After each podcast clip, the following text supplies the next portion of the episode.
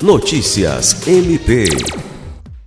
O Ministério Público do Estado do Acre recomendou à direção e à Corregedoria da Polícia Civil, bem como à Polícia Militar, que no âmbito de alguns procedimentos não sejam realizados atos típicos de investigação que sejam próprios do inquérito policial, nos casos envolvendo pessoas com foro privilegiado, cujas investigações não podem sequer serem instauradas sem a supervisão do Tribunal de Justiça do Estado do Acre.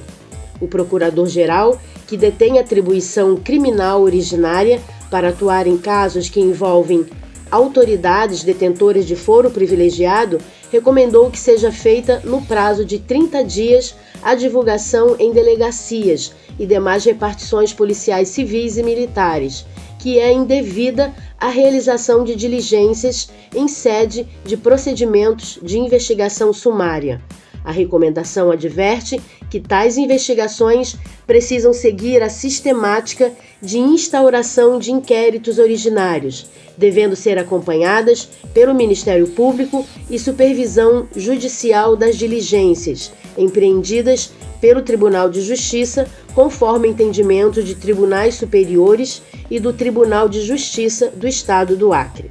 Lucimar Gomes, para a Agência de Notícias do Ministério Público do Estado do Acre.